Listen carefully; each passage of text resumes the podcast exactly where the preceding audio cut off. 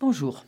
Je vous soumets la question comment soutenir des acteurs à innover dans des environnements fortement réglementés, contraints par des normes, routines ou valeurs? Nos recherches sur différents terrains nous conduisent à adopter un prisme original, celui d'arrangements organisés, appelés espaces, faiblement structurés, et pourtant qui peuvent offrir des conditions favorables pour que les acteurs innovent à l'abri des pressions habituelles de leur secteur. La question suivante guide notre travail. À quelles conditions ces arrangements faibles créer des conditions favorables à l'innovation, nous étudions avec Rim Ibrahim, doctorante, un cas original, la conception d'un cahier des charges pour un habitat collectif et connecté à destination de seniors.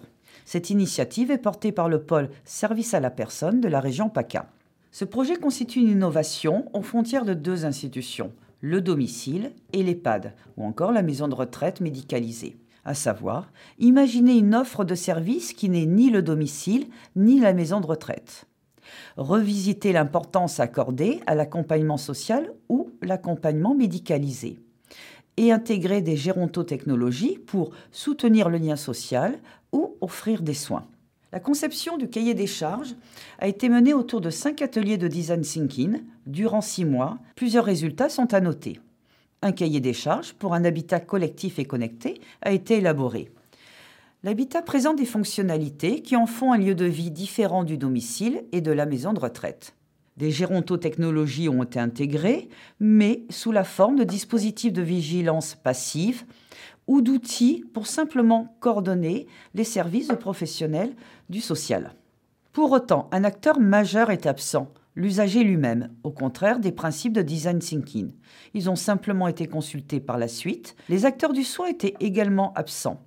Que nous apprend ce cas sur les espaces favorables à l'innovation?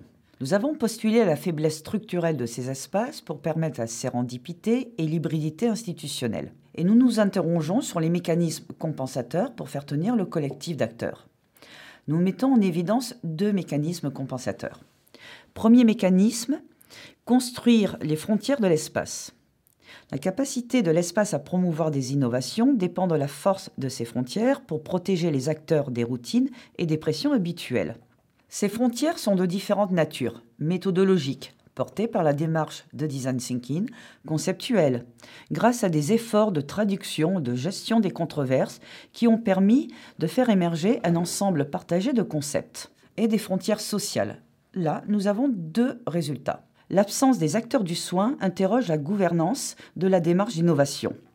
La gouvernance est distribuée entre deux acteurs. Le pôle PSP, qui a exercé une influence politique, et le designer, qui a exercé une influence méthodologique pour créer une dynamique collaborative. Mais la composition des ateliers a été façonnée au regard du périmètre d'action traditionnel du pôle, à savoir l'intervention sociale il aura manqué cette gouvernance distribuée un troisième acteur représentant le monde du soin. L'absence des usagers révèle comment, au contraire, a été organisée la protection de la parole de l'usager face au poids symbolique des professionnels.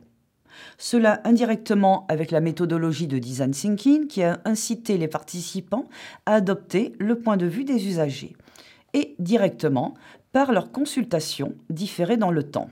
Ainsi, l'espace d'innovation doit être aussi analysé dans sa dynamique temporelle.